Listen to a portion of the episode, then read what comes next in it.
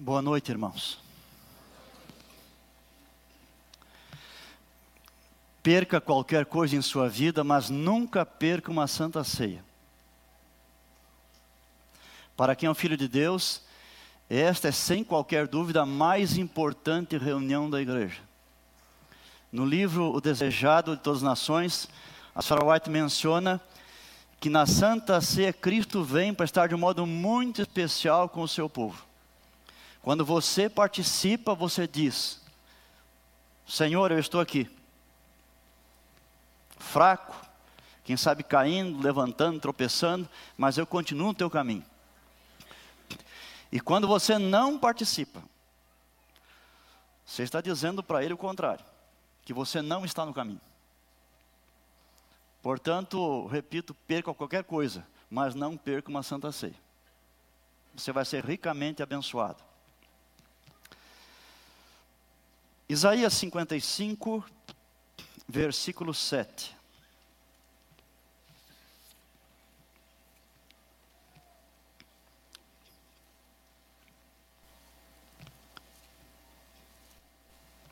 Cinquenta e cinco, verso sete. Deixe o perverso o seu caminho, o iníquo os seus pensamentos, converta-se ao Senhor, que se compadecerá dele e volte-se para o nosso Deus, porque grandioso é em perdoar. A Bíblia é o livro que fala das grandezas de Deus. E nesta semana temos visto algumas delas. Deus é grandioso em seu poder. Deus é grandioso em sua majestade. Deus é grandioso em sua sabedoria, em seu conhecimento. Mas esse texto diz também para nós que Deus é grandioso em perdoar. Significa que Ele perdoa de modo generoso e também abundante. Isso na Bíblia fica muito claro em vários momentos, e eu quero nesse culto destacar como Deus foi grandioso em perdoar Davi. Todos conhecemos a sua história. Eu não preciso e nem tenho tempo também nesse momento para detalhar. Mas Davi, num certo momento de sua vida, quando era muito poderoso, vivia no meio do luxo, do esplendor, das vitórias, das conquistas, muito querido e amado por seu povo. Num certo dia, Davi cometeu adultério com Batseba. Ele sabia que estava errado. Mas em lugar de procurar a Deus e confessar o pecado, procurou esconder. Durante meses, ele não confessou o seu pecado. E na verdade, para encobrir esse pecado, ele cometeu um outro pecado mais grave ainda, que foi o assassinato do esposo dela. Dois gravíssimos pecados. O pecado é assim.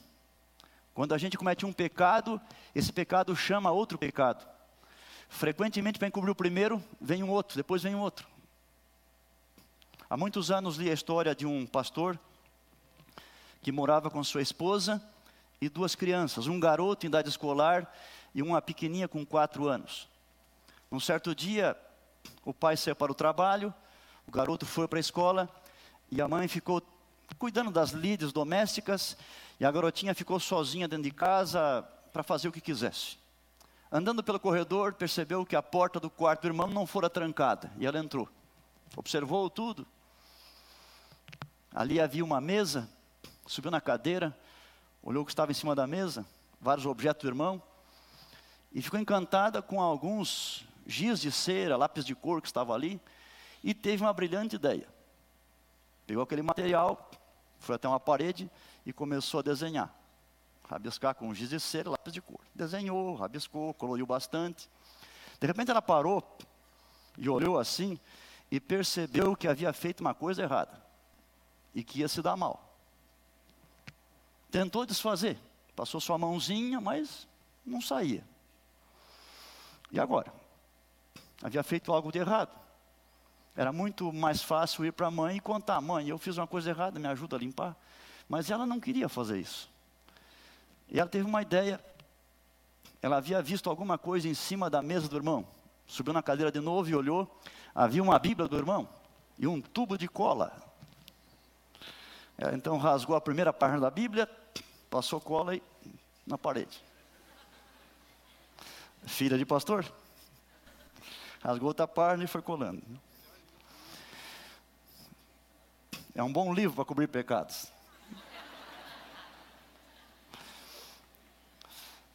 Enquanto isso, a mãe percebeu que a casa estava muito quieta. E quem tem criança pequena sabe que quando isso acontece, tem algo especial acontecendo. E a mãe foi atrás, então viu o que havia acontecido. Né? Mas assim é o pecado. A gente comete um pecado, às pequeno, ao invés de confessar a Deus, buscar seu perdão, sua ajuda, a gente comete um outro mais grave para encobrir aquele, depois mais um outro. E assim foi com Davi. Mas, diz a Bíblia, que o que Davi fez não agradou a Deus. E Deus então enviou a Natã. Essa é uma frase da Bíblia. Deus enviou Natã a Davi. Quando Deus vê que estamos errados, Deus cogita de meios para nos repreender, para nos tirar do erro e colocar de novo no caminho certo. E Deus faz isso usando o seu espírito, os seus servos e a sua palavra. E o trabalho do Espírito Santo, dos servos de Deus, e da palavra de Deus é o mesmo. Como disse alguém, é confortar os perturbados e perturbar os confortáveis. E Natan foi a Davi, você lembra, usou uma ilustração. Davi pensou que era uma história real, mas era uma história sobre ele mesmo. No final, Natan disse: Tu és este homem. Davi reconheceu que havia pecado. Quando repreendido o que ele fez, ele baixou a cabeça e disse uma pequena frase: Eu pequei contra o Senhor. Não tinha desculpa para dar. Assumiu completamente o seu erro. E Deus o perdoou plenamente. E depois desse episódio, ele escreveu pelo menos dois salmos aqui na Bíblia, que são dos mais belos. E eu quero agora meditar com você em um salmo desses aí. Eu sei que eu tenho pouco tempo, mas nós vamos estudar um salmo aqui agora, tá bem? é o Salmo de número 32. O outro é o 51, que é mais conhecido. O Salmo 32 é simplesmente fantástico. Vamos analisá-lo aqui com brevidade. Esse salmo tem duas partes. A parte inicial basicamente apresenta o caminho para o perdão. Se alguém está em pecado, precisa de perdão, qual é o caminho que deve seguir? E a segunda parte é depois de perdoado, qual é o caminho para não cair de novo? Qual é o caminho para ficar sempre obediente? É um salmo, portanto, completo. Começando aqui no verso 3, Davi fala da sua experiência naqueles meses em que ele escondeu o pecado e não confessou. 32, 3 e 4. Ele conta: Enquanto calei os meus pecados, envelheceram os meus ossos, pelos meus constantes gemidos todo dia, porque a tua mão pesava dia e noite sobre mim, e o meu vigor se tornou em sequidão de estio. Assim é a vida de alguém que está em transgressão e não busca a Deus para ter o seu perdão. A pessoa de dia não vive bem e à noite não dorme bem. Vive debaixo da culpa, do remorso. Isso afeta sua mente, suas emoções, seu espírito, a própria saúde física também. É assim que Davi se sentia. E passou assim por vários meses. Mas ele percebeu que isso não era vida. Ele tinha que ser essa situação. Mas ele sabia qual era o caminho para sair. Então ele enveredou por aquele caminho que ele conhecia. E o caminho está aqui no verso 5. Confessei-te o meu pecado, e a minha iniquidade não mais ocultei. Disse: Confessarei ao Senhor as minhas transgressões. E aí vem o resultado: E tu perdoaste a iniquidade do meu pecado. O caminho para ser perdoado é muito simples é fazer o que Davi fez, dizer: Senhor, eu pequei, me perdoa. E Davi fez isso e teve a certeza de que Deus o perdoava completamente. Esse texto nos faz recordar de um outro, na verdade, um homem que foi filho de Davi com Batseba, Salomão, muitos anos depois, em Provérbios, escreveu assim: Aquele que encobre as suas transgressões, jamais prosperará na vida espiritual. Mas aquele que confessa e deixa alcançará misericórdia. E foi isso realmente que Davi fez e foi perdoado. E agora podemos ler o início do salmo, porque ele apresenta a alegria de alguém que tem a convicção de que Deus perdoou. Bem-aventurado aquele cuja iniquidade é perdoada, cujo pecado é coberto. Bem-aventurado o homem a quem o Senhor não atribui iniquidade e em cujo espírito não há dolo. Aqui está. Quem é perdoado agora sente-se renovado, feliz, sente-se um bem-aventurado. Isso nos lembra também de Miqueias, profeta. No último capítulo, nos últimos versos, ele menciona que quando Deus nos perdoa, Deus lança os nossos pecados nas profundezas do mar. Essa é a ilustração muito bonita. O pecado ele é tão separado de nós que ele é colocado nas profundezas do mar. Faz alguns anos, os oceanógrafos descobriram o lugar mais profundo dos oceanos. Fica próximo às Filipinas, recebeu o nome de Fossa das Marianas. Ele tem 11.033 metros de profundidade. O que está lá embaixo, ninguém aqui em cima conhece. Não afeta a vida de ninguém aqui em cima. E Deus está dizendo aqui em Miqueias que quando Ele perdoa, Ele tira o pecado de nós e coloca nas fossas marianas. Deus não coloca na areia da praia para que as pessoas fiquem passando e vendo. Deus não joga ali nas primeiras ondas para que elas tragam de volta os pecados e exponham eles. Deus coloca nas profundezas do mar. E é bom deixar lá. Porque algumas vezes a gente, alguns gostam muito de pescar. E alguns têm uma vara de pesca com uma linha que tem 11.033 metros. Joga lá e. É? É verdade, às vezes em casa. É, mas você faz 15 anos me fez tal coisa. Lembra que você fez aquela vez? E quando fazemos assim, deve haver uma festa no inferno. Deus coloca os pecados lá, deixe lá. Deixe lá. Aqui fala, portanto, da alegria do perdão. Agora Davi está perdoado. Mas inspirado por Deus, apresenta nesse salmo o caminho para não voltar a cometer de novo esses graves pecados. E Deus apresenta aqui, através dele, quatro recursos que o céu coloca à nossa disposição para que a gente possa permanecer fiel no caminho de Deus. E nós temos aqui agora no verso 6, está o primeiro recurso. Sendo assim, todo homem piedoso te fará súplicas, em tempo de poder encontrar-te. Com efeito, quando transbordarem muitas águas, não atingirão. Primeiro recurso para você ser fiel é a oração. Aí fala em súplicas. Confie na oração. Ore muito a Deus e quando estiver sendo tentado e perceber, não fique dando corda para a tentação. Diga para Deus: estou sendo tentado, até que estou gostando, me ajuda, me socorre, eu não quero cair, me fortalece. E aqui tem até ilustração nesse texto aqui, de uma enchente, uma inundação. As águas vêm vindo, vêm vindo, vêm subindo, vêm subindo, mas a gente está num lugar tão elevado que elas não conseguem nos atingir. Assim é a vida de oração. Quando você tem comunhão com Deus, você está tão elevado, a tentação vem, te cerca, mas ela não te atinge. Portanto, o primeiro recurso é ter uma vida de oração. Segundo recurso, no verso seguinte, 7, ele diz para Deus: Tu és o meu esconderijo, tu me preservas da tribulação e me cercas de alegres cantos de livramento. Segundo recurso, confiança em Deus, não em nós mesmos. Confie em Deus. Deus é capaz de cuidar de você. No livro de Judas, que não tem capítulo, só versículo, no versículo 24 diz: Deus é poderoso para nos guardar de tropeçar. Há muitos anos, na Europa, na Inglaterra, um evangelista estava pregando todas as noites no auditório, muita gente vinha escutá-lo, uma certa noite ele falou sobre Cristo como Salvador, fez um apelo para que as pessoas aceitassem a Jesus. Vários vieram à frente, ele orou com aquelas pessoas.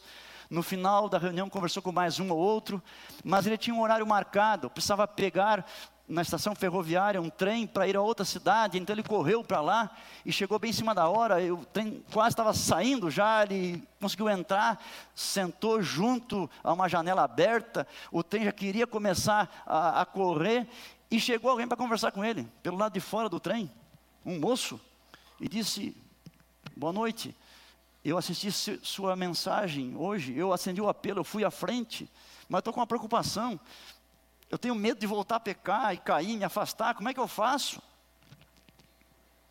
Deus deu uma iluminação para aquele evangelista. Ele estava com um lápis na mão e perguntou para o moço: Esse lápis pode ficar em pé? Não, ele não pode ficar em pé. Você não está vendo ele em pé? É, mas o senhor está segurando. Esse lápis é você. Se você ficar sozinho, você vai cair. Você tem que ficar na mão de Deus. Deus é capaz de segurar você em pé. 25 anos depois, naquela região do mundo, houve uma grande reunião de crentes, milhares de pessoas, e ali estava o evangelista, velhinho, participando, assistindo. Num certo intervalo, um homem se aproxima, cumprimenta, lembra de mim? Não. Há 25 anos, você estava num trem, me falou do lápis para confiar em Deus. Quero dizer para você, muito obrigado pelo conselho. Tenho sido fiel a Deus e estou em pé faz 25 anos. Muito obrigado. Segundo recurso é confiar no poder de Deus. Terceiro recurso que nós encontramos aqui agora está no verso 8.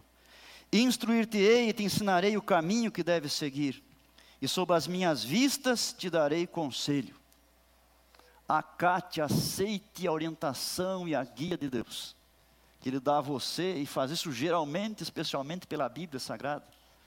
Tenha tempo para ler a Bíblia. A Bíblia é a mensagem de Deus para você, orientar você na sua vida. Quando você lê a Bíblia, você fica forte espiritualmente, você aprende sobre Deus, seus caminhos, sua vontade, seus planos. Tenha tempo para a Bíblia.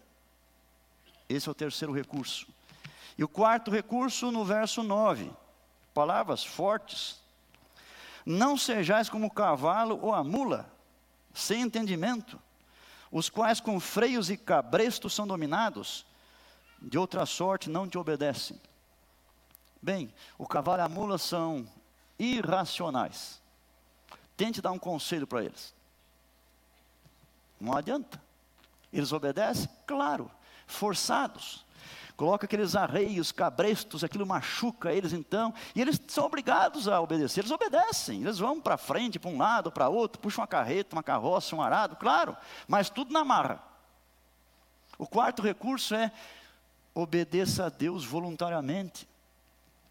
Para que esperar sofrimento? Se Deus quer, se dispõe a obedecer. Não faça como o cavalo e a mula, obedeça com prazer, com gosto. Você tem aqui então quatro recursos do céu para você continuar no caminho de Deus. Vamos lembrar qual é o primeiro? Oração. Qual é o segundo? Confiança em Deus. Terceiro, a Bíblia, aceitar a instrução de Deus. E o quarto é a obediência voluntária. E o salmo termina de modo muito bonito. Os últimos dois versos contrastam o justo com o ímpio. O ímpio é aquele que não quer saber de Deus e do seu perdão. E o que acontece com ele aqui? Verso 10. Muito sofrimento terá de curtir o ímpio. Veja uma palavrinha né, de hoje, curtir. O ímpio curte mesmo, daí. Tá Muito sofrimento terá de curtir o ímpio. É o que Davi estava curtindo naqueles meses em que escondeu o pecado. Mas o que confia no Senhor, a misericórdia o assistirá. E começou com bem-aventurado e termina com alegria. Alegrai-vos no Senhor Regozijai-vos, ó justos, exultai vós, todos que sois retos de coração. Bem, meus amados, este é um salmo realmente muito especial. Davi pôde ser perdoado, porque mil anos depois, um descendente dele mesmo, o Cristo, numa cruz, pagou pelo pecado de Davi, o adultério, o assassinato, todos os outros e pagou também por todos os nossos pecados. E é por isso que estamos aqui diante da mesa, para lembrar o sacrifício que Jesus fez em nosso benefício e em nosso favor. Como o Salmo 32 Também a Santa Ceia lembra para nós o caminho do perdão. Deus quer perdoar nós. Deus é grandioso em perdoar. E como o Salmo 32 também apresenta a possibilidade de nós não nos afastarmos de Deus, sermos obedientes. Por quê? Porque naquela primeira Santa Ceia, Jesus disse assim: Não beberei de novo do fruto da videira, até que o beba novo convosco no reino de meu Pai. Quer dizer que não só perdoa, mas ele também promete que vamos estar com ele para sempre em seu reino. É possível vencermos. Irmãos, aqui está a mesa, está tudo pronto. Venham, vamos participar. Com muita alegria, tendo certeza, nós fomos perdoados. E com outra grande certeza, nós vamos estar no reino de Deus para todo sempre. Amém.